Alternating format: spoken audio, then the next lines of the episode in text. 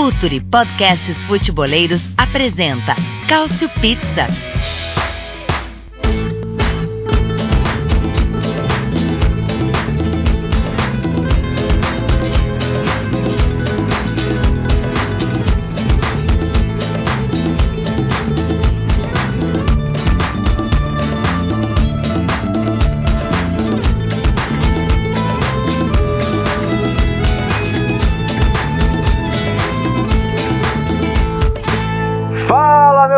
Amigos que escutam o Cautio Pizza aqui no Future FC, né? O seu podcast de futebol italiano. Chegando em mais uma semana, 35 edição deste podcast, que é o melhor, talvez o único podcast sobre futebol italiano na internet brasileira. E é um prazer estar aqui com vocês mais uma vez, até porque esta semana a Itália ganhou de 9 a 1, 9 a 1, 9 para a Itália, 1 para a Armênia. A Itália é classificada com 10 vitórias em 10 jogos. Roberto Mantini, o, o técnico com a maior sequência de vitórias da história da seleção italiana, 11 vitórias consecutivas, batendo a marca de Vittorio Pozzo, né, o campeão de 34 e 38. E dois anos atrás a Itália perdia para a Suécia, né? E depois empatava na volta, ficava fora da Copa do Mundo, ponto baixo aí da sua história. E agora está vivendo então esse renascimento, né? Até para citar a alusão que fazem as camisas, né, as novas camisas da Itália a esse período histórico. E é por isso, para falar das perspectivas da Itália para Euro e sobre a lista de convocados, que vai ter muito boas brigas, que a gente reúne hoje dois dos membros mais antigos que estão com a gente desde a primeira edição do Cautio Pizza. Ele que é o fundador, o idealizador desta bela iniciativa. Ele, Myron Rodrigues. E aí, Myron, tranquilo? Tranquilo, tranquilo. Boa noite. Cara, 9 a 1 foi o resultado que eu não esperava, né? E, e essa lista é muito doida porque tem muita água para rolar ainda, e mas tem uns nomes ali que a gente já sabe que é cadeira cativa, né? A gente vai brigar muito mais pelo fora do 11. O fora do 11 tá a briga boa. Boa, boa. Vamos falar sim. Tem brigas no 11 também que são bem interessantes. Ô Myron, é, fala pra gente como é, que, como é que o nosso ouvinte pode fazer para ser um apoiador do Future FC e ter conteúdos exclusivos, diferenciados, aqueles para quem gosta mesmo do conhecimento sobre futebol, quer aprender, quer ficar por dentro de tudo. Fala aí como é que faz o, o nosso ouvinte para ser um apoiador do Future. Cara, uh, apoia.se barra Future. Ali você paga 12 ou 35 reais e tem uh, direito a conteúdo exclusivo de campeonatos sul-americanos, campeonatos europeus, futebol brasileiro. Ali você não perde nada, tem conteúdo basicamente todo dia, então apoia.se barra FuturoFC e ali vamos que vamos. Ali é, ali é diferente, a gente tá para mudar, vamos arrastar tudo pro nosso site novo, inclusive. Boa, apoia.se barra F-O-O T-U-R-E. F-O-O-T-U-R-E. Você escuta uh, os nossos podcasts e você terá acesso também a conteúdos exclusivos, o que é muito legal. Vale muito a pena.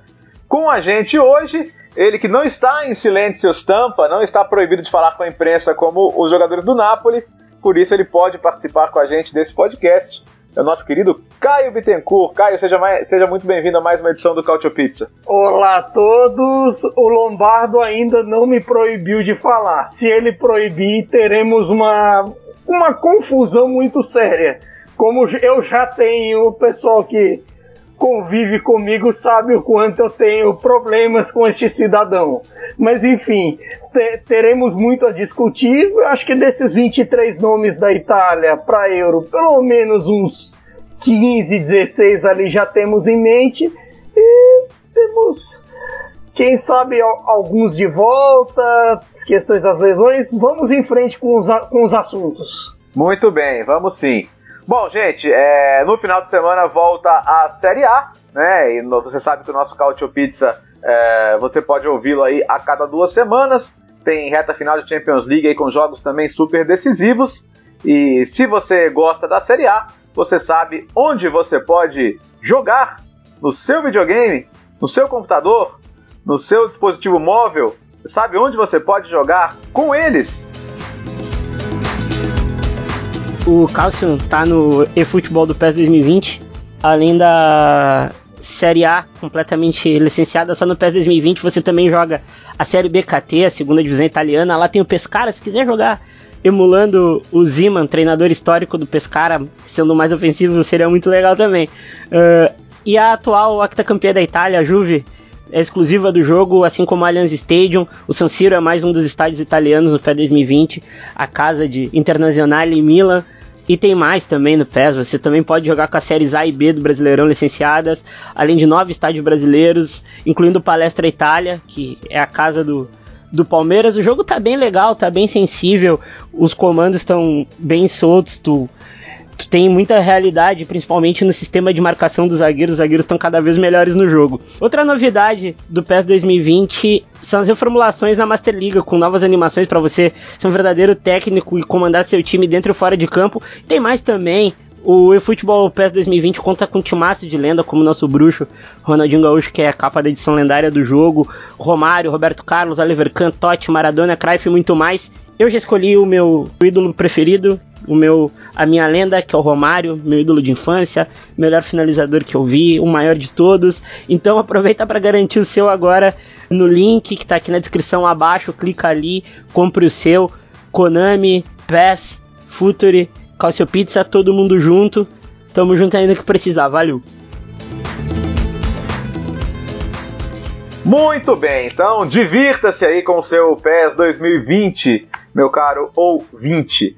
É, com a edição do Arthur Barcelos, este é o Cautio Pizza, que a partir de agora começa a falar então da Itália. Ah, Itália, diria Fernando Vanucci. Que maravilha, hein, gente? Eu, eu tava lembrando em 2013, né? Eu, transmiti Itália e Armênia e o jogo foi 2 a 2 A Itália precisava ganhar para ser cabeça de chave na Copa do Mundo. Não ganhou, acabou caindo naquele grupo desgraçado. Não passou da fase de grupos e dali pra frente foi dura a situação, né? E a Itália não fazia nove gols no jogo desde 1948, quando goleou os Estados Unidos. Então fazia bastante tempo já que a gente não via a Itália fazer uh, nove gols. Não é muito comum, né? A gente está acostumado a ver a Itália pegar essas seleções mais fracas e tropeçar, ganhar sofrido, ganhar apertado. Não é uma coisa muito italiana, né?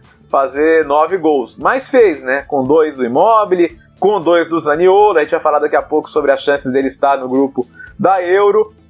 Mas antes de entrar nos nomes especificamente, o, Caio, é, cara, a, a, gente está vendo que a, algumas seleções estão muito fortes.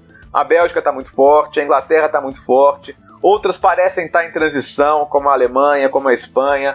A, a, França é campeã do mundo e tem que ser respeitada. Pode até cair no grupo da Itália porque é pote 2. Aliás, Portugal também pode porque é pote 3. Pode vir um grupo duro para a Itália nessa Euro, mas uh, ao mesmo tempo muita gente pontua, não sem razão, que não era o grupo mais difícil, né? Com Finlândia, com Bósnia, com a Grécia, que não é mais a mesma, com a Armênia, com Liechtenstein, não eram exatamente os jogos mais complicados. Então muita gente acha que antes de ver essa Itália jogar contra uma dessas favoritas, o que pode acontecer talvez nos amistosos de março, que seja difícil saber exatamente mas dá para saber, é, é, se a gente fosse colocar a Itália como favorita, candidata, azarão, é, onde está a Itália, Caio? Eu acho que tá ali, talvez, se, se a Euro começasse mês que vem, talvez ali no segundo bolo, um pouquinho atrás da, da Inglaterra, da Espanha, principalmente de França e Bélgica. Eu acho que tá, tá ali um pouquinho atrás. Ali estão no. chama ali nas corridas no segundo pelotão. Não é. Não é. Ela, a, a Itália ainda não se provou contra, contra as chamadas mais tops. E, mas ao mesmo tempo, à medida em que nos últimos anos a Itália se complicou tanto contra seleções menores, tropeçou várias vezes em casa, dá para notar uma evolução. 11 vitórias você não conquista, 11 vitórias consecutivas você não conquista à toa. Não é algo assim tão fácil para quem sofreu tanto nos últimos anos. Mesmo porque apesar de um monte de de um monte desses jogadores já não estarem no já serem novidades em relação ao grupo que, que não conseguiu a vaga para 2018 mas tem uns que estão superando esse o fantasma. Então, de repente, a noção a gente só vai ter nos amistosos de março. Quando pegar ali alguma uma Alemanha da vida, Holanda, ou até França e Espanha, e ver o, o que vai sair. Só que tem um sorteio antes, né? Então é esperar. É, o ideal seria tentar marcar com alguma outra cabeça de chave, né? Até porque você já sabe que você não vai enfrentar essas seleções na fase de grupos. Talvez a França não queira jogar com a Itália agora, porque é, pode ser que o sorteio coloque as duas frente a frente, mas de repente uma, uma Alemanha, uma Inglaterra, uma Espanha, por que não, né? Eu acho que eu acho que tem que ser dois amistosos fortes. Só não que tem essa de assim, segurar, não. Acho que é, a Euro 2020 tem, tem um bônus que por ser itinerante, a Itália fazer a primeira fase jogando em Roma já é de repente um alento se rolar, sei lá, uma chave com Itália, Espanha e Portugal Vou bater três França, vezes aqui né, na, é. na madeira pra. Mas de repente rola um Itália, Espanha e Portugal. Se você jogar em Roma, é uma vantagem enorme. É, legal. É, só, só retificar, é França, né? A Espanha tá no, no, no poste das cabeças é então pode dar, pode dar Itália, França, mas pode dar Itália, França e Portugal. Isso é possível acontecer. E ainda sobrar um Gales, né? Que tá no pote 4, né? Que é um jogo chato também. Pode ser, né? Vamos ver. É, pelo menos tem essa coisa dos melhores terceiros, né? Classificarem, então é muito difícil não classificar, mas é, a gente vai aguardar o sorteio. Ô, ô, Myron, o que, o que a gente percebe, cara, é que assim, a última vez que a Itália foi time, time mesmo, foi a, Itália do Conte, né? Que fez uma bela Euro, que ganhou saudade. da Bélgica, ganhou da Espanha, né? Ganhou da Bélgica, da Espanha, levou a Alemanha para os pênaltis, se não fosse nosso querido Simonizado, talvez tivesse até passado, né? E aí vai saber como teria terminado. Só que aquele era um time, tecnicamente, limitado, né? Você pegar a escalação ali, meio campo, ataque, pô, Jaqueline, Pelé, Éder, Éder é, é, é, um pequeno milagre. Claro. A, a, hoje ele consegue ter qualidade, a Itália é uma seleção tecnicamente boa, é, consegue ser coletivamente boa e joga pra frente, quer dizer, cara, quanta coisa mudou em, daquele desastre do Ventura para agora, né? Coletivamente é uma das melhores Itálias que eu tenho lembrança, assim. É um time muito forte, é um time muito impositivo. E tem outra coisa além de jogar pra frente, né, Léo? Sabe por que tá jogando pra frente. Uhum. Não é um, ah, vamos atacar por atacar. E, pô, cara, o nível do meio-campo, eu sou da visão que o meio-campo ganha o jogo pra ti. Tá. Esse meio-campo é absurdo. É absurdo e, pô, Jorginho, Verratti cada vez mais maduro, jogando pra caramba. Senzel Barella, sabe? Senzel Barella, qualquer um dos dois. Ali voando, velho dá uma dá uma uma segurança, né? E tem, e tem outra coisa, o ataque, o ataque é muito forte. É verdade. Ou joga o Immobile ou joga o Galo e qualquer um dos dois a qualidade não cai, né, de centroavante. Ô, ô, Myron, sabe o que eu queria saber de você? Assim, você que acompanha muito o futebol internacional, claro que tem acompanhado as outras seleções também. É, dá para falar assim, de quem que a Itália ainda está abaixo, certamente? É, você diria a Bélgica pelos valores individuais absurdos que tem, por ter um trabalho mais longo do, do Martinez, a Inglaterra com esse time super jovem do Southgate, mas são muitas as seleções que você tem certeza que estão à frente da Itália hoje? Cara, eu acho que a gente tem que falar muito bem da França, né? Que é campeã do tá. mundo, então a gente não pode descartar. O campeão do mundo é, é foda. A Inglaterra, porque esse trabalho ele tem uma linha condutora e a gente sabe quando tem fio condutor fica muito mais fácil. Eu não acho que está tão atrás assim da Espanha, mas a Espanha individualmente é um pouco mais forte. Tá. E, a, e eu acho que não está atrás da Alemanha também. Eu acho que é Bélgica, Inglaterra e França hoje, assim, muito na frente, né? Ah, e aí, a Holanda que está em crescimento também. Sim. Aliás, como é legal, aí, né? Mas aí, aí eu acho que Holanda e Inglaterra estão Holanda e Itália estão pau a pau. É, e como é legal a gente falar de, uma Holanda forte também, né? Uma, uma Copa sem Itália e Holanda foi tão esquisito e agora as duas chegam para Euro não só para participar, mas para competir bem, né? Então acho que para quem gosta das, das, camisas mais tradicionais do futebol, isso vai ser bastante interessante. Esse ponto que o Caio tocou também é legal, né? Vamos lembrar que a Itália joga três em casa, inclusive o jogo de abertura, né? Olha que legal, a Itália com, com a honra de abrir a Euro em Roma e, e, e, e o italiano, assim, o pessoal mais velho que viveu bem a Copa de 90, lembra, né? As noites mágicas, né? Como foi legal. A Itália jogou jogou em Roma até a quarta de final, depois foi para Nápoles na semifinal e foi um desastre. Mas, mas até hoje é inesquecível, né, Caio? Aquela Copa de 90 pro, pro italiano, né? Como foi uma época muito legal, né? Muito, muito lembrada com muito carinho, né? Sim, com, e como a seleção italiana cresceu naquela Copa ao longo ao longo dos jogos. Ganhava 1 a 0 ali, os gols do Esquilate iam saindo de todo jeito, o Zenga pegando tudo. E e era uma, uma, formação que cresceu com o apoio da torcida. Não era talvez a grande favorita, mesmo tendo vindo de uma semifinal na Euro. Estava é, um pouquinho ali atrás do, da Argentina, que era uma das vedetes, a Alemanha, a Holanda, que fracassou daquele jeito meio holandês em 90, e o Brasil, por incrível que pareça.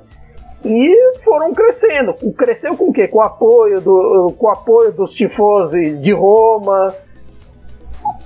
E teve é aquele, aquele jogo que só, só Goicoechea e Diego pararam a Itália.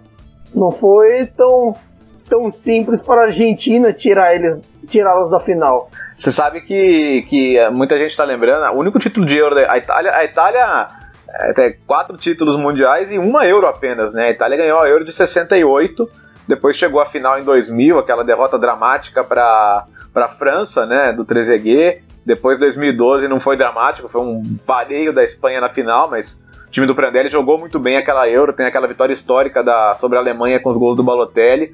Mas a, a, a história da Itália em Euro é menor do que a história em Copas do Mundo, né? Em, em contrapartida, a única a única conquista de Euro foi em 68, que foi justamente quando a Itália vinha dos, num dos maiores vexames da sua história, né? Que foi a derrota para a Coreia do Norte em 66.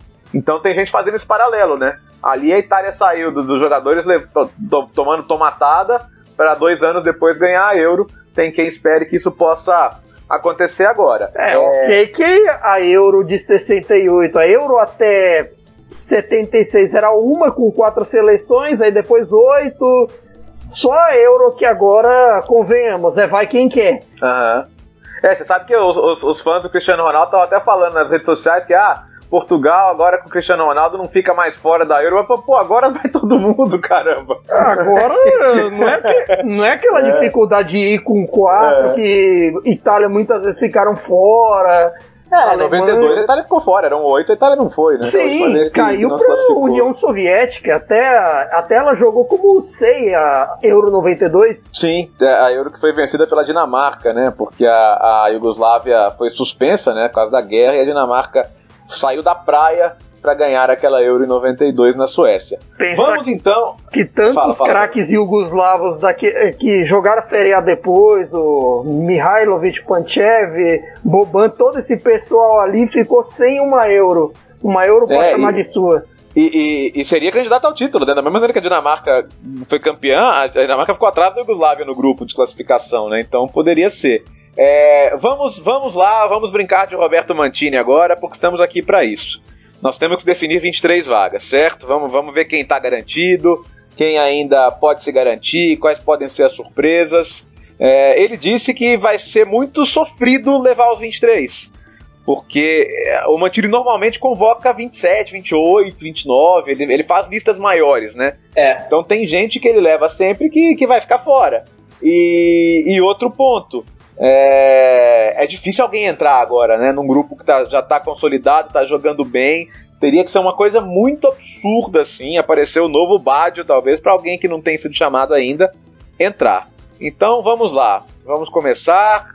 Vamos começar do, do, da, da posição de goleiro porque Donnarumma é indiscutível, né? O, o Myron chora no banho sempre que pensa que ele pode ir embora um dia. Ele vai e... embora ainda. pois é. é. E, e, o Sirigo, no, como reserva, acho que tá bem, bem, tá bom tamanho também. Aliás, foi muito legal ele jogar em Palermo, né? Onde ele foi muito importante também ao longo da sua carreira. E aí teria que ver o terceiro, né? Eu fiquei com uma dó do Merê, cara, que entrou para tomar um gol totalmente aleatório num jogo que tava goleando e acabou praticamente na primeira bola que vai no gol tomando o gol.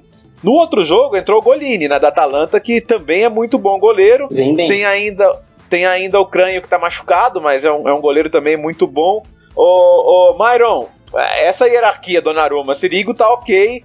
Como é que você vê essa disputa aí para entrar com, com para fechar esse grupo de goleiros? Ah, eu iria com. Ah, eu iria com Merê, cara. Eu iria com o Merê já pensando em Copa do Mundo daqui para frente, porque a gente sabe que o Merê é muito promissor e ele, querendo ou não, ele vem garantindo alguns pontos pro Napoli que vem muito mal, né? Então eu, apost eu apostaria no Merê. O, o, sabe que na, é interessante essa coisa de pensar no futuro, né? Eu lembro do, do Perim como terceiro goleiro aqui para a Copa de 2014. Ele tomou um frangaço contra o Fluminense naquele jogo lá de, de volta redonda. E muita gente falava, não, cara, o, pô, quando parar o Buffon vai ser o Perim, o Perim isso, o Perim aquilo, e coitado, né? Sofreu tanto com as lesões aí, acabou nunca virando, e acho que seleção para ele vai ficar muito complicado. Acabou nem indo pro Benfica agora porque tá machucado. Eu, eu também iria de, de Merê, embora respeite muito a evolução do Golini, né? O Golini passou pela Inglaterra sem, sem conseguir se firmar por lá, e agora na Atalanta ele é, uma, ele é um, um dos pontos firmes desse time do, do Gasperini. Mas acho que é melhor perguntar para alguém que conhece muito bem o nosso querido Merê, né? Que é o Caio, vê praticamente todos os jogos aí dele no Napoli. Você acha que ele tá à frente aí na briga por ser o terceiro, ô, ô, ô Caio? Eu não sei dizer, justamente porque o Mancini preferiu escalar o Golini antes. De repente, tá. talvez ele veja alguma coisa no Golini do, do, do que não vê no Merê. Até o Merê demorou um pouco para ser convocado pelo Mancini, até jogou mais na Sub-21. Só que eu acho também que um nome pode ser ressuscitado nessa lista. É. Talvez chamassem o Buffon como aquela coisinha de homenagem, ter tudo aquilo que ele não teve na Copa de 2018. Para aí sim, quem sabe, ele pensar em se aposentar. É, será? É, muita gente pensou em fazer em que, que ele fosse fazer isso nos amistosos, né? Talvez. Então. É, mas ele não vinha nem jogando, né? É. É, é não sei, cara. É, é aquele negócio. É, eles gostam disso mesmo, né? O Sarri botou ele para jogar ali para bater o recorde de jogos do Maldini. Uhum. Não vai concorrer com o Chesney, até porque o Chesney tem tá feito muito. Exatamente. Então, é só se for só se o Mancini resolver fazer o mesmo do Sarri da Juventus. Resolver tra trazer ele lá a importância do Buffon pro grupo, porque é o Buffon, né? Então, você faria isso, Myron? Você levaria o Buffon como, como rever? Porque é, é difícil o terceiro goleiro jogar, né? É, mas é, é, também tem coisas que a gente já não sabe, né, Léo? Que é liderança dentro do vestiário. A gente sabe que o Buffon é um cara que, mano, histórico. É bem dúvida, assim, mas eu, eu gosto de dar oportunidade para os jovens sempre, né? Então eu acho que eu, não levaria. É, eu tô com você, viu, Myron? Eu acho que esse, esse ciclo encerrou, a história tá aí, sabe? A história é muito bonita. Acho que é hora de de premiar, não, não que o Buffon não seja capaz, evidentemente, né, mas seria mais legal premiar um, um outro. É, Myron, Donnarumma, 100% confiança para depois de anos e anos de Buffon e nas grandes competições da Itália aí com outro goleiro. Te, te passa tranquilidade? Você acha que ele já está maduro para ser o, o um da Itália numa competição? Ah, fala um cara aqui que é fã do Dona, mas eu acho que ainda o grande problema do Donnarumma por hora é experiência em jogo grande. É. Tipo, desde que ele tá no Milan, o Milan não jogou Champions League, não pegou Liga Europa. Então acho que isso aí na hora de fritar o ovo pesa, apesar dele ter uma qualidade indiscutível, né? É um goleiro do mais alto nível. Mas é bem complicado. É bem complicado. Você vê, Caio, essa hierarquia definida? Tem disputa pela posição ou você acha que na cabeça do Mantini já, não, já tá certo que ele eu joga? Eu não acho que o Sirigu, por mais que o Sirigu esteja pegando muito no Torino, eu não creio que o, a vaga do Donnarumma seja ameaçada. Mas é, mas é aquilo que o Myron falou. Como ele não, não tem jogado tanto na Europa, por mais que o Milan tenha tido participação em Europa League recente, às vezes uma falha ou outra ali nos clássicos pesam um pouco para ele. Agora eu acho que de uma temporada, nessa atual temporada ele já melhorou nos jogos grandes que o Milan teve até aqui. Mas uhum. é, na passada ele teve problema ali com a Inter, com a Juventus, e isso pesa pesa um pouco porque é a avaliação de jogo grande que a gente tem dele. Os clássicos, se não tem se não tem a, a Europa, tem os clássicos que todo ano tem. Então, nesse caso, fica um pouquinho de pé atrás, mas eu não creio que isso seja suficiente para tirar ele de lá, da titularidade. Muito bem, muito bem, muito bem. É, vamos lá então, laterais. É, tá muito claro que deve ser Florenzi na direita e Emerson na esquerda. Claro que eu quero ouvir a opinião de vocês também, mas isso parece bem, bem definido. E aí eu acho que nenhum dos reservas tá 100% certo, né? Você tem o Spinazzola que pode jogar nas duas, o Di Lorenzo também, que agora mostrou que pode jogar nas duas. Destilho também pode fazer as duas. Pellegrini que faz bom campeonato. É, tem, tem, tem é, o Pellegrini tá no Cagliari, né? Tem o, o, o Conte que precisa entrar em forma, né? Depois de tanto tempo parado. O Birag, eu, ele teve algumas chances, não, não me convenceu tanto. E aí a dúvida, né? Ele leva, ele leva dois caras que podem fazer as duas. Aí ele, sei lá, ele leva o Spinazzola e leva o Conte para a direita. O Spinazzola seria o reserva do Emerson. É, começar com você, Myron. Como é que você está vendo essa questão dos laterais, então, da, da Itália para Euro? Eu acho que o Di Lorenzo vai. Tá. Di Lorenzo é, Di Lorenzo é foda, ele vai. Mesmo com o Napoli mal, ele é muito talentoso. Aí a outra é uma briga, cara, porque Spinazzola, Roma vai bem, mas Spinazzola a gente sabe que ele é muito inconstante. Tem o Pellegrini, que na minha opinião é o melhor lateral jovem da Itália. E o Conte precisa de duas coisas além de ficar em forma, né? Precisa que o contexto do Milan ajude também. Que não vem ajudando. E ele é um cara muito talentoso. Mas muito talentoso. Teve muita lesão grave e, na minha opinião, era o melhor italiano ali quando estava inteiro. Eu acho que ele vai de. Vai de. O, vai, eu acho que ele vai acabar levando um que faça as duas e o Pellegrini, eu acho. Você concorda que Florenzi e Emerson estão garantidos titulares? Concordo, bah, meu, o Emerson vem jogando muito, vem jogando muito na seleção. Quando joga pelo Chelsea joga bem. Uhum. E o Florenzi é constância, né, meu? É sempre o cara que nunca. É a ponta firme, como eu costumo dizer, né? Ele é ponta firme, ele não, não, deixa, não deixa cair. Caio, como é que você está vendo essa situação? O Mário elogiou muito de Lorenzo, né? Que você conhece muito bem. É... Que caminho você acha que vai seguir aí o Mantini para a escolha dos, dos laterais? Eu acho que na direita ele pode fazer algo semelhante ao que o Fonseca tem feito na Roma. Até citei na, nessa minha coluna Future de terça todas essas metamorfoses do jogo da Roma e tudo mais, que consiste muito em alter, alternar alterna o Florenzi com o Spinazzola no lado direito.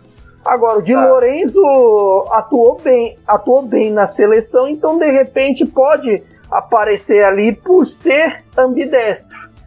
Só que depende também do contexto do Napoli ajudar. O que, por incrível que pareça, tá complicado. Que de uns tempos para cá só talvez só o Merê tenha, tenha atuações acima da média. Porque. Ninguém entende. Ah, é, talvez nem ele, porque todo mundo caiu de produção, podemos abordar isso mais à frente, mas o Di Lorenzo jogou bem agora com, contra a Armênia e, e, e, creio que que tá cavando sua vaguinha no time. O problema do Spinazzola é como vocês falaram, é irregularidade. E, e nesse contexto, né, Caio, o, você tá falando, ah, o Napoli não se ajuda, o Milan não se ajuda. Ah, então na, na, Inter quem não está se ajudando é o Birag, né? Porque talvez ele pudesse ser essa, essa solução aí para a reserva do Emerson, né? É, principalmente principalmente isso. Ele podia ser ser esse reserva do Emerson e mesmo na seleção italiana não tem jogado tão bem. Mas é bem, mas com a Inter talvez para lateral você relativize um pouco mais por toda aquela questão do 3-5-2 do Conte e etc. Pro, pro 4-3-3 da Itália, Myron, que tipo de, de lateral é mais interessante? Que tipo de característica você acha que ele tem que considerar mais, mais útil para um, um lateral? Ofensivamente, o cara Pro, tem que do, ser... do Mantini, eu falei do Conte, não, do 4-3-3 é. do Mantini, isso. Ofensivamente, o cara tem que ser muito bom, tem que ser um cara de tá. profundidade, daí Emerson e Florenzi, né? São dois caras que pegam a profundidade pra caramba. Uhum. Defen defendendo, sustenta a linha, daí pode pintar pode pintar um Pellegrini que defende bem. Uhum. É, ofensivamente, ofensivamente ajuda muito o de Lorenzo esse sistema também. É, nesse aspecto, né, jogar em linha de quatro talvez ainda seja o maior desafio para o Conte, né, que se consagrou jogando com, com três zagueiros, né? Sim. Não, o Conte defende muito mal. O Conte é um tratorzão atacando. Ele passa por cima dos caras facilmente, assim. Muito grande, muito forte, né? Uhum. Então, mas é um cara que, cara, é um cara que se moldado, é uma pena que ele joga muito pouco no Milan, né? É, complicado. É, essa coisa do contexto do clube não ajudar pesa muito, sem dúvida nenhuma. É, gente, falar dos zagueiros agora então, para seguir na linha defensiva. É, é, interessante como essas hierarquias estão mudando, né? Então eu vou querer saber de vocês algumas coisas. Primeiro, Chiellini, indiscutivelmente, voltando, tá dentro. É, o, o, Bonucci, acho que hoje ninguém discute. O, que vem jogando bem. Vem jogando bem, é verdade. Renovou o contrato com a Juventus, inclusive, para alegria do nosso querido More. E o, e, e, o Acerbi acabou ganhando ele o espaço do Chiellini, né? Não o Romagnoli, mas o Acerbi. Inclusive fez um gol outro dia, gol de atacante mesmo, lá contra, contra, contra a Bósnia. Sim. E eu tô pensando aqui, né? Tava até lendo matéria sobre isso e tal. Você já tem, se, se você tiver o Chiellini e o Acerbi, você já tem dois canhotos. E aí, o Romagnoli também, né? Você levaria três zagueiros canhotos. Será, será o, o Myron, que o Romagnoli pode correr algum risco aí com essa afirmação do Acerbi, não? Ele corre risco, mas o Romagnoli joga muito bem nas duas, né? Tá. Os dois lados. Só que é o que a gente tá falando, contexto. E hoje eu não convocaria o Romagnoli nem como terceiro zagueiro. Vi muito mal, muito mal, muito mal, muito mal. Sabe? E é, e é contexto, porque, pô, a gente conhece o Romagnoli, o Romagnoli, mesmo com o Milan mal, é que agora o Milan tá muito mais exposto também. Uhum. Então, o Romagnoli ele tem que ficar aí com a, com a barba de molho, né?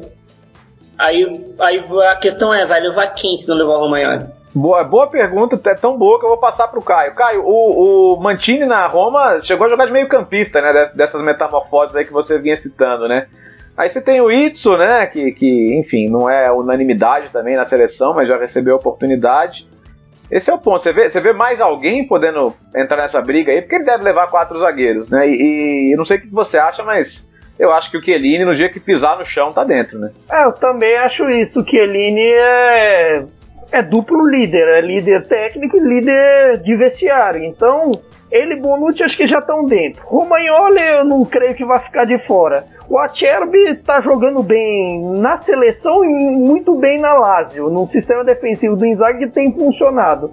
E o Mancini, eu acho que talvez seja esse quinto zagueiro justamente por causa dessa nova habilidade que o Fonseca criou dele virar um meia defensivo. De repente, numa situação de necessidade, embora a Itália é bem qualificada com esse time para isso, desses meios defensivos que participam do jogo, embora a Itália seja bem qualificada para isso, de repente acho que ele entra por conta disso. Muito bem, é boa, boa, boa disputa mesmo, né? A afirmação do, do Acerbi é uma, uma bela notícia. Aliás, ele é um vencedor, né? Lutou contra o, contra o câncer, venceu. Sim. Muito bacana a história de carreira dele. Um dos jogadores mais regulares do campeonato italiano nos últimos anos, né? Ele é muito firme. É verdade.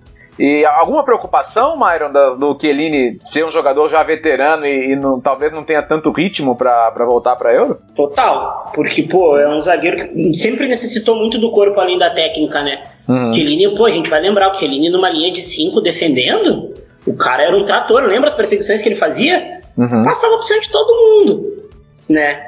E agora ele já é um cara que joga mais resguardado, quando joga com dois zagueiros ele costuma dar uma sofrida mas é o Chiellini, né? A gente não tá falando, sei lá, do, do, do Legrotali, a gente tá falando do Chiellini. Aliás, o Legrotali, depois que parou, fala cada coisa que, meu Deus do céu, como, como o pessoal diz, esse pode, esse pode ser cancelado já da, é. da, da humanidade. Mas, bom, o, o Myron no começo elogiou muito o meio-campo da Itália, né? Elogiou muito. É onde eu teria mais problemas se eu fosse treinador. É, realmente a quantidade de opções ela é gigante. Então, teoricamente, você tem Jorginho, Verratti, Sense, Barella, é, o, o, Sandro Tonali, cara, é, que, que, o pessoal que joga videogame já é apaixonado com o Tonali desde sempre, né? Porque ele vira um monstro. Mas, mas assim, chegou na seleção e, pô, cara, parece que ele joga na seleção tem 10 anos, né? E o que seria impossível. É, o hype é real. É, é, é, o hype é real, ele joga muito mesmo. E, e assim, o, o, que se comenta é que vai ser difícil tirar esse garoto da, da lista. Aí você tem o, o, o Lorenzo Pellegrini, o Zaniolo, e talvez ele leve sete meio-campistas, né? Você pensaria, são três vagas, né? Três jogadores, seis. Mas o, o, tanto o Pellegrini quanto o Zaniolo podem, podem jogar ou, ou como externo ou como meio-campista, né? Sim. É, então talvez ele, talvez ele leve esses sete, ó. Jorginho, Barella, Verratti, Sense, Tonali, Pellegrini e Zaniolo. Tá difícil alguém, alguém quebrar esse, esse grupo, né? É, aí nem se olha. Quem que a gente poderia apostar numa reviravolta? Cara, assim, é, é, o nome que pode despontar, eu vejo hoje o Castroville. É, Mas, de somos novo, dois. onde que ele entra na fila, né? É, e é impressionante que mesmo a Fiorentina tendo, eh, tendo feito bons jogos, ele ainda tá atrás do, do Tonali, né? Que o Tonali é o dono da, da- da- do Brecha, né? Ele é, ele é impressionante realmente. E assim, pra, é, é claro que eu posso estar sendo apressado e estar jogando por poucos jogos, mas eu acho que o que ele fez nesses últimos jogos é, é uma credencial gigante. E assim, não tem muito mais tempo, né? Ele, ele- se ele quer amistosos duros em, em março, ele não pode usar esses amistosos, né, Caio, para fazer muito teste, né? Porque não dá para ele ele pegar como ele quer pegar uma Inglaterra, uma Alemanha e aí usar esses jogos como experimento de jogador que não foi chamado ainda, né? Não mesmo, porque corre o risco de queimar. Aliás, o Tonali só foi convocado porque o Verratti se machucou. É verdade. Pois é, até antes mesmo, quando saiu a convocação, eu fiquei meio, meio pensando ali, vi a presença do Mandrágora, que não me, agra, não me agradou tanto, e, pô, o Tonali tinha lugar nesse time. O tempo, Aí a gente. o tempo provou por linhas tortas que eu estava certo. Mas. falar- Aí a gente tem que falar de dois flops nessa posição que a gente apostava que iam tá muito forte. E se a gente for ver bem, sem esbarelar, eles tinham muito menos hype na base, que é a Mandrágora e o Locatelli, né? É, Posso Lo- acrescentar mais um? Cristante. Aí já são três que tinham um hype gigantesco e, cara, o Locatelli eu, eu ainda sonho porque é um, é um moleque, foi, na minha opinião, ele foi muito tá, uh, cortado pelo contexto do Milan, mas Eu acho que ainda tem, nele, né? ainda tem chance pro Locatelli, visto ele ainda está sendo convocado para a Itália Sub-21. Então, de repente, para ele, ele, pro Mandrágora, é, dá para fazer isso. Acho que o Mandrágora é, não sei, eu não lembro da idade dele agora, mas o Mandrágora, o Mantini parece que gosta muito dele. Eu não sei se ele vai O acabar. André agora tá com 22. É, então não tem mais idade para sub-21, mas pro contexto do Mantini, eu acho que ele tá insistindo bastante nele. Mas acho que com esse, esses sete nomes que o Léo citou, eu ficaria neles. É, cê- e além do, do Castroville, você vê algum outro nome, Caio, que possa de repente pleitear uma dessas vagas de meio campo? Não, acho que É. só o Castroville mesmo. É, é difícil, né? É, é difícil realmente, porque aí é torcer pra todo mundo tá bem, né? Porque fora, fora lesões, eu acho que não vai mudar di- disso aí, não. E, e é impressionante como, ele, como eles são complementares, né? Como, ele, como, como um potencializa o jogo do outro. E, e, assim, é, é- é legal o, o, o Mantini, o Mantini cobrando o Zaniolo, né? Ma- Mais, mais aplicação tática, mais, mais entendimento do jogo, porque o talento é evidente que ele tem, isso é muito claro. E, e- e acho que é legal, assim, o Zaniolo tá, tra- tá podendo trabalhar hoje com o Paulo Fonseca, é, e como o Caio já destacou, né, Myron? O Paulo Fonseca, ele, ele consegue tirar mais dos caras, né? Ele consegue transformar um jogador, às vezes, em, em mais do que ele parece ser no primeiro momento, né? Pô, ele fez o Ismail, Tyson, Alan, Alan Patrick, todo mundo joga muito bem no Shakhtar. Michael, inclusive, o brasileiro, que na minha opinião é um cara que ainda vai jogar na Série A italiana. Cara, o Zaniolo eu sempre tive a percepção dele que ele era um cara de muita técnica, muita técnica e pouca participação, mas é um cara que quando toca na bola é determinante. Aham. Ou faz gol, ou dá assistência, etc. Só que ele tá numa fase da carreira e ele tá num lugar que, cara, só se eu pica com a bola não adianta Uhum. né? Tem que, tu tem que trabalhar um pouquinho mais. E ele, ele é cercado de gente inteligente. Pô, além do Paulo Fonseca, dentro de campo ele tem o Dzeko, que, cara, o Dzeko a cada, a cada temporada parece vinha, né? Vem jogando, vem jogando muita bola. Então, o Zaniolo é um cara que precisa se aplicar. Eu não tiraria, pelo que ele sabe jogar. Eu, eu não, não deixaria de fora de jeito nenhum. né, eu acho que ele não vai ficar de fora, não, né? E tem, tem essa questão dele e do Pelegr o Pellegrini também, o Lourenço Pellegrini, pode jogar mais avançado se necessário. E no que, o que nos leva a uma outra discussão. Se forem sete meio-campistas, são três pontas. Sim, Porque aí um deles pode ser ponta, certo? certo. É, é, Chiesa bem, Insigne bem, e o Bernardeschi jogando diferente do que tem jogado na Juventus, né? Que a Juventus não tem começado os jogos, pelo menos com pontas, né? Sim, vem mas, jogando no Lausanne. Mas bem também. E... Então acho que é uma coisa bem parecida com o meio-campo, né? É difícil tirar. Chiesa em si e Bernardeschi. É difícil mexer, né, Myron? É, não, é, e esse, esse trio de ataque é muito bom, né? Esses pontos também são muito bons. Cara, eu não tiraria. Eu não tiraria nenhum deles. Eu não tiraria, não. Chiesa, Bernadette, então, então, então, então, então, por exemplo, Orsolini, que entrou bem, jogando. muito bem no último jogo. Mas talvez, talvez não sobre espaço para ele, né? É, o Orsolini vem sendo potencializado por um contexto muito bom, além de tudo, né? Mas eu acho que eu acho que não, não vai dar. Ele vai ter que fazer chover na Série A até a, até a Eurocopa. Ô, Caio, o ensino da seleção hoje é melhor que o do Napoli? Dez vezes melhor. Quem diria que eu ia dizer isso? Mas o Insigne, nos últimos jogos, eu vi o Insigne jogar pela seleção italiana e eu perguntei, pô, esse é o, o Insigne? É o Insigne que joga mais bola na, na curva do que no gol ultimamente, porque ele tá muito diferente. Eu não sei se é coisa lá das, dele com o Ancelotti, ou se as reclamações, já que o elenco não, que desde que o Napoli foi para 4-4-2 ele caiu um pouco de produção, não joga tão bem como era no 4-3-3, que ele podia ah, fazer os. Também, né? É, também. Mas ele caiu muito de produção nos últimos jogos, mas mesmo assim na Itália é, ele tem jogado muito bem. Curiosamente, desse pessoal dos pontos que foram convocados, quem tá jogando pior no clube é ele, mas ele joga muito, tem jogado muito bem na seleção. Então, Cara, fico, é, como é que vai cortar ele desse time? Cortar desse time de convocação, para mim, já dois são claros: Berardi e Al-Sharawi, baseado nessa última. Eu fico lembrando da. Eu não gosto de lembrar, não, mas eu fico lembrando do, do jogo com a Suécia, do do ensino no banco, do De Rossi pistolando com o Ventura. Melhor fase aquilo... dele, hein? Puta que eu pariu. que bom que aquilo passou, né? Que bom que aquilo já acabou. Olha, aquilo é uma das maiores cagadas de um técnico da história do futebol, né? Não dá pra perdoar, né? O ensino tava e... na melhor fase, não tinha como ficar de fora. E, e se não me engano, você, ô Caio, você vai lembrar melhor que eu. No jogo seguinte, acho que ele fez um golaço, né? Que ele, que ele, que ele, que ele fez um golaço logo na semana seguinte. um clássico com o Milan. É, exato. Não precisava lembrar. não, sim, mas o Léo pediu. Não foi de propósito, né? É, talvez. Ó, de positivo, acho que assim, o Mantini é, é apaixonado pelo grifo, talvez mais até que o próprio torcedor do Freiburg, né?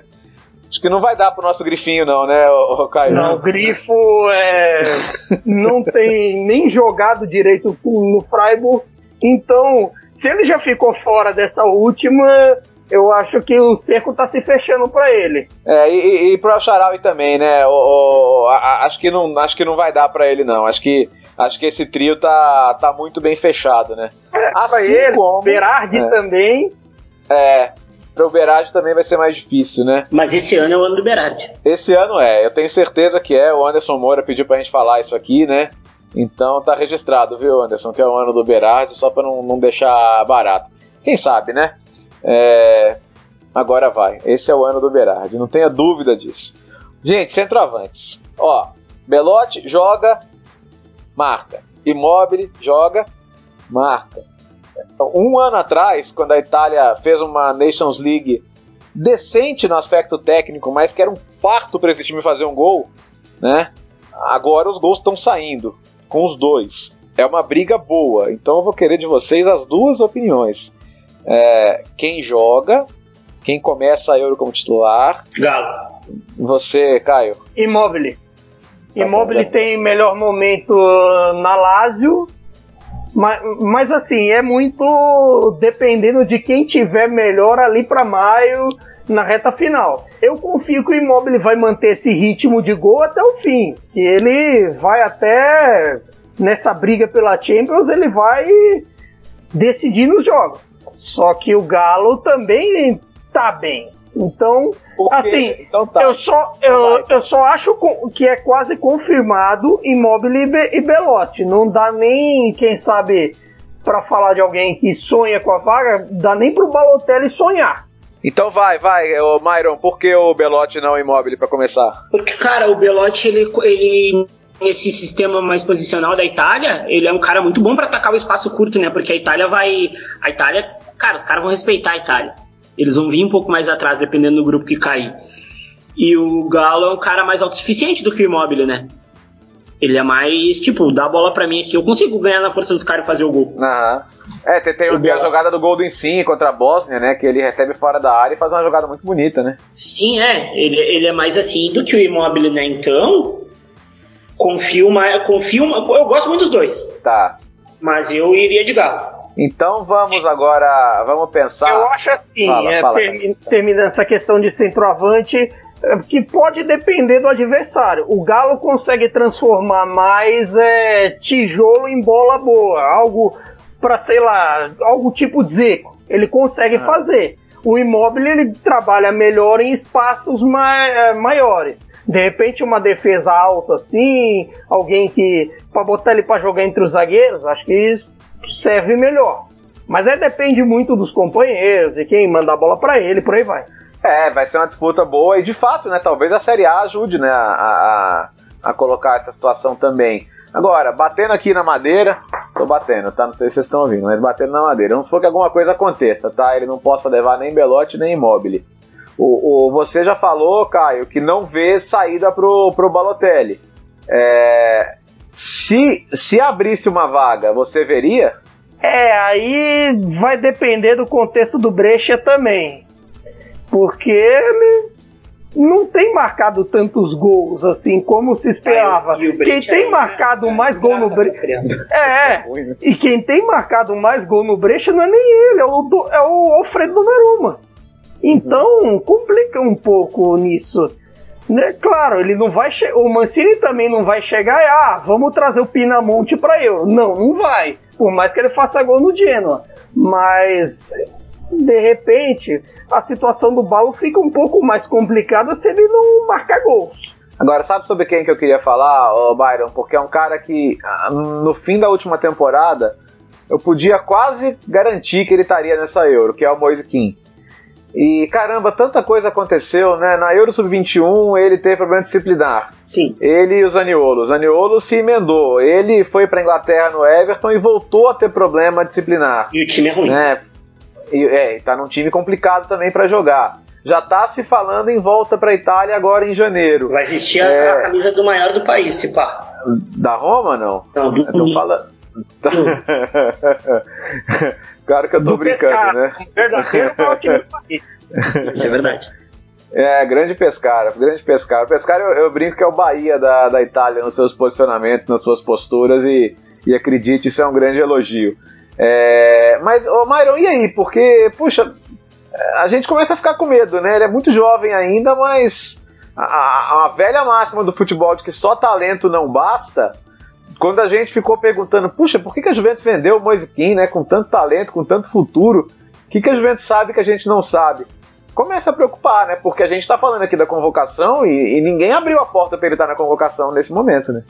É, preocupa porque é um talento absurdo. Não, a gente não pode dizer que o Kim não, não é bom, porque pô, o Kim joga de 9, joga de ponta, joga atrás do atacante ali. Onde soltar o Kim, ele tá jogando e tá guardando. Moleque é, cara, é raro de tu ver alguém com aquela com aquele estofo tão jovem jogando num time gigantesco como é o Juventus. Aí teve aquelas brigas, aí tem o Raiola, é, né? Não ajuda também, né? Não ajuda muito. E aí o moleque já não é muito, já não tem uma estrutura familiar daquelas tão boas, muito mais por culpa do pai dele do que da mãe, porque a mãe mata e morre pelo menino, mas Sim. o pai só aparece para falar besteira. Toda hora, né? Incrível. É toda hora, parece que o parece que, sei lá, o o Kino é um atraso de vida para ele, sendo que, pô, ter um filho prodígio desse jeito é o sonho de qualquer pai. E, cara, é uma pena ele ter escolhido tão mal na carreira. Ele podia ter ido para outro lugar. Ele tem, ele tem muito talento, né? Ele escolheu porque ele queria se provar fora do país. Isso é foda. Você acha, Caio, que a opção pelo Everton acabou jogando contra ou é mais a questão de cabeça dele mesmo? Não sei, eu não sei se é a opção pelo Everton ou o fator Marco Silva, porque todo mundo no Everton tá jogando mal.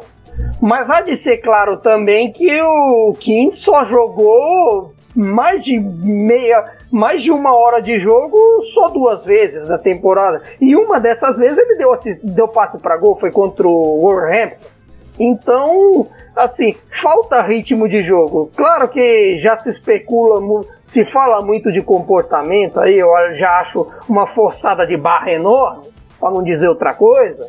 E de, de repente é um pouco disso. Talvez voltar para a Série A seria uma boa.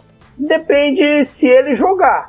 Agora, se ele for para qualquer outro lugar que não seja para jogar, aí é que é atraso de vida. O Everton seria uma boa escolha, mas esse contexto com o Marco Silva atrapalhando todo o ataque do Everton não ajuda.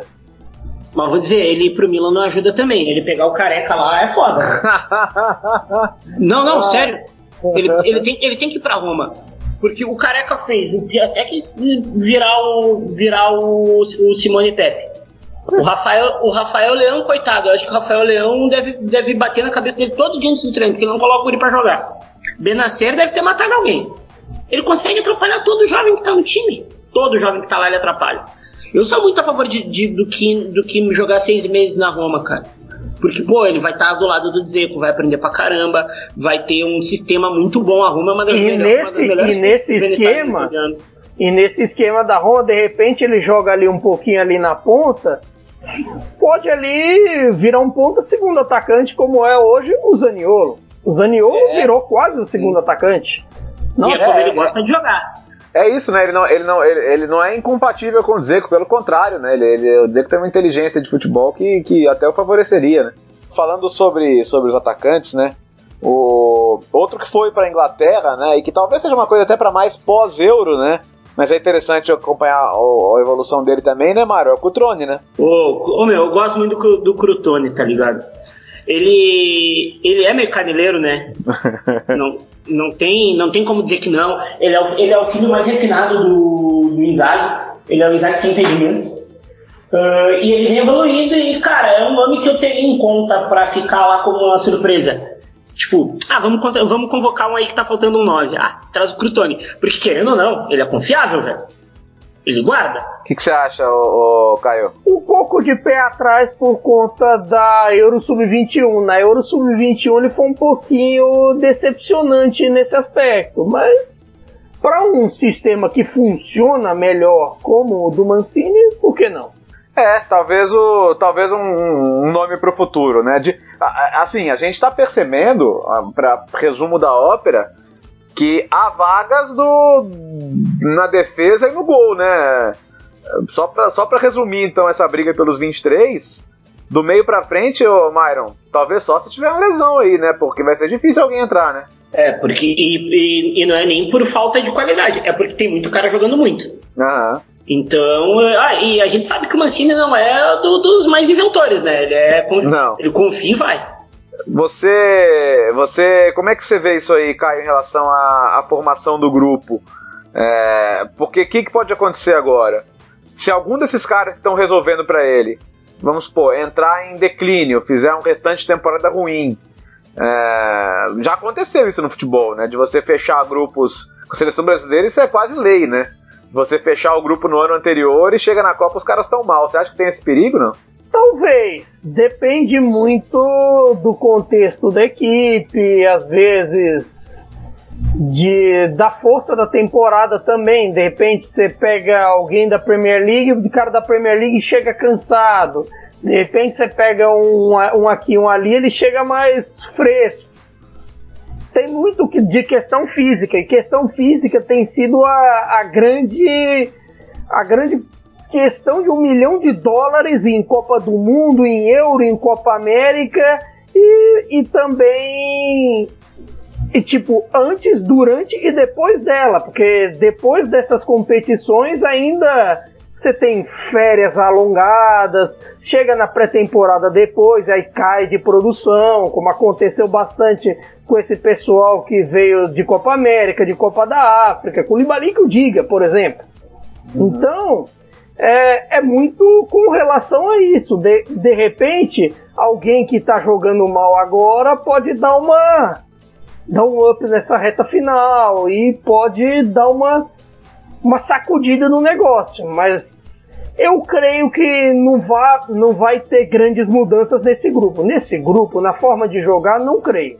Olha, gente, é, de, de, quando a gente voltar aqui no Cautio Pizza na próxima edição, já teremos o grupo, né? O sorteio agora é dia 30. Então, é, são muitas possibilidades, né? E... O pau vai torar, como diz o Celso Portioli. É, eu, eu, já ouvi o Celso Portioli dizer isso. É, que, Myron, se você pudesse escolher, considerando que a Itália joga em casa a fase de grupos, você quer o grupo pegado, pegar uma França, Portugal logo de cara, ou você prefere aquele grupinho, uma Polônia, uma Áustria? O que, você acha que é melhor para a Itália começar? Começar rasgando ou começar com jogos, não digo que são fáceis, mas não cruzar uma potência logo de cara? Sabe por que, que eu vou dizer que eu prefiro o grupo mais fácil? Por quê? Pra tu ir pegando o corpo, cara. Tá. Sabe por quê? Aí pega, tipo, uma, uma, uma Dinamarca. Dinamarca não é fácil, né? Pega, uma, pega um país de Gales, por exemplo joga mal contra o País de Gales, já fica em estado de atenção. Uhum. Ó, a gente tem que jogar melhor, a gente tem que jogar melhor. E é assim, cara, porque se, tipo, pega um grupo muito forte, ganha, ganha, ganha, vai ganhando, fica muito autoconfiante. Eu prefiro um time muito no estado de atenção puro do que, do que confiante desde o início, sabe? Tem que estar no estado de atenção. Ô Caio, você falava lá no nosso grupo do WhatsApp, né, que 2014 te traumatizou um pouco com a história do, do grupo da morte, né? É, sem dúvida, porque 2014 parecia um time mais preparado para esse tipo de coisa, em vista com o que vimos da, na Euro anterior e tudo mais. Depois disso, a gente fica um pouco com o pé atrás com relação a isso. E aí volta, né, volta em toda aquela questão que a gente falou de da Itália estar tá no segundo pelotão, de não ter enfrentado ainda adversários fortes. De repente, pegar um agora pode dar problema, um logo cedo pode dar problema. É claro que também, sendo a Euro passando com com até três times passando por grupo, aí a coisa facilita um pouco. Mas mesmo assim, eu, eu preferia não arriscar. Eu preferia pegar uma Polônia da vida, não correr risco contra um Zielinski. Só tenho, só tenho, só tenho um Lewandowski e um Piontek para ter problema. De que o resto, é Zielinski, Milik, deixa quieto que não tem perigo. É, a Itália, a Polônia, a Itália ganhou naquele jogo da, da Nations, né? Que foi até a. Até acho que foi o começo da, da reconstrução ali com, com o Mantini, né? Foi a, aquela vitória sofrida, arrancada. Acho que o trabalho evoluiu muito a partir dali. Mas agora, enfim, só com o sorteio a gente vai saber, né? Então tem muitas possibilidades aí de grupo para Itália. Já sabe que não pega, né? Deixa eu ver se eu lembro aqui, que são os outros cabeças de chave. É Bélgica, Inglaterra, Alemanha, Espanha e Ucrânia não pega a Holanda, porque a Holanda é sede, não pega a Rússia, não pega a Dinamarca, o resto acho que pode pegar praticamente todo mundo. Então, venha quem vier, a gente vai discutir na próxima edição aqui do Cautio Pizza. E, como diria o Gaguinho, né, por hoje é só, PP, pessoal. A gente deixa as últimas considerações dos nossos convidados. Caio Bittencourt, obrigado por estar mais uma vez com a gente aqui no Cautio Pizza, hein? Obrigado. Eu é que, que agradeço por, pelo espaço de sempre, porque é sempre um prazer falar de futebol entre amigos. E, como último destaque, vamos ressaltar ali o Caleri que entrou na hype desse podcast com razão. Ninguém faz. Pô, a, gente acertou, a gente acertou um hype nesse, na história desse podcast. Graças a Deus, cara. Né? os meus maior pé frio da história é o relógio parado acerta, até relógio parado acerta duas vezes no dia, mas com o que o Cagliari tem feito, com toda a bola que na Engolan e o meio campo todo cheio de, de renegado, né? Na Engolan, é Rog, Cigarini, só o Nandes que veio como bem, bem quisto. E mesmo assim. E o Nainggolan tá jogando pra caralho. Né? Sim, tá, o Nainggolan tá. tá. O Nandes tá jogando bastante, muito bem. Até o Maran tá até ressuscitando o Cholitinho Simeone. Então, é. a, até o Olsen tá indo bem. É um time de renegados que tá, tá dando gosto de ver nesse começo. É, quem sabe, né? Pra desespero de Jean Odd, o Cagliari não é mais uma surpresa é classificar pra Champions. Veremos. É, Veremos olha que a Atalanta já não vai ser tão surpresa assim. Agora já é. tá mais encorpada, deu umas tropeçadinhas recentes, então vamos ver. Vamos ver é. como eles aproveitam se o Napoli recupera, se a crise, a crise no Milan, a Roma que oscila e por aí vai. A Lazio, por enquanto, tá mais regular. Você ia falar, Myron? É, o que o Napoli, o Napoli vem muito mal e já, já, abri, já tem gente abrindo sete pontos, né? Não, e os caras estão brigando lá dentro, pô, pelo amor de Deus. Vamos, é, não, tá da hora, tá da hora. Vamos, vamos viver, ah, em, vamos Napoli... viver em paz, em paz. É aquela, é aquela velha coisa que talvez um dia eu pretendo fazer uma coluna sobre isso no próprio Future. A dificuldade que você tem de lidar com os, os velhos senadores dentro do time. A Inter teve esse problema lá atrás, depois que acabou a geração da Champions. A Roma teve esse problema recentemente que deu no, no que deu com Totti De Rossi. E agora o Milan teve, o, Milan teve, o Napoli agora está tendo com, com o Insigne, com o Calerron, que talvez não renove, o Mertens, que flutua pelos dois lados nesse aspecto. Então, a gente não sabe com relação a isso. E aí ainda tem os outros também, o Alan e por aí vai. Vai ter, muita água vai passar debaixo por essa ponte. Rapaz, tem um, tem, tem um, tem uma fofoca no nosso grupo do Cautio Pizza aqui que eu não vou contar, mas é boa, viu? Depois vocês dão uma olhada lá. eu li agora aqui. Mandar um abraço pra Natália, nossa sonhadora. É. Dignidade é, já. É, jogador da seleção, viu? Natália, nossa Sônia Bruno, que a gente teve caído porque eu só a Sônia Abrão da Baixada. É, é, muito bom. Myron, obrigado, viu? Obrigado. Depois dessa a gente só pode terminar o podcast mesmo. Ô, Myron, obrigado, viu? Sua, sua última consideração, por favor. Valeu, Léo, valeu. Eu amo, Caio. Caio, nosso Zezé de Camargo do Calcio Pizza. Tem Milan e Nápoles no final de semana, né? Coitada da bola, a bola vai sofrer. Tem Milan e Nápoles no final de semana, vai ser um jogo muito legal para ver de olho vendado, né? Quer fazer o esforço aí, né? Foi assim, vai ser assim que novos Coringas vão se formar. Não, jogo tão horrível para passar na, na, hora do medo no Space. Mas aquele abraço para você, sempre bom estar com meus amigos, né? Falando de futebol e essa iniciativa, nós estamos com uma boa audiência, graças a todo mundo aí, a qualidade do programa quinzenal. E vida longa até daqui 15 dias. Eu prometo não dar de chinelinho na época de Natal no novo carnaval. Prometo. Não, e vamos pé embaixo, né? A temporada não para porque a gente vai parar. Vamos juntos. É. Porque o Cautio Pizza não pode parar. Ele está sempre aqui. A cada 15 dias, a cada duas semanas, na verdade, tem uma edição nova, sempre às quintas-feiras. Mas por enquanto é só. Ficamos por aqui. A gente logo se encontra. Eu estive com o Myron Rodrigues, com o Caio Bittencourt, edição do Arthur Barcelos e a ideia do Future FC, que é para você que gosta muito de futebol em todas as suas vertentes. Até a próxima então, arrivederci, tchau!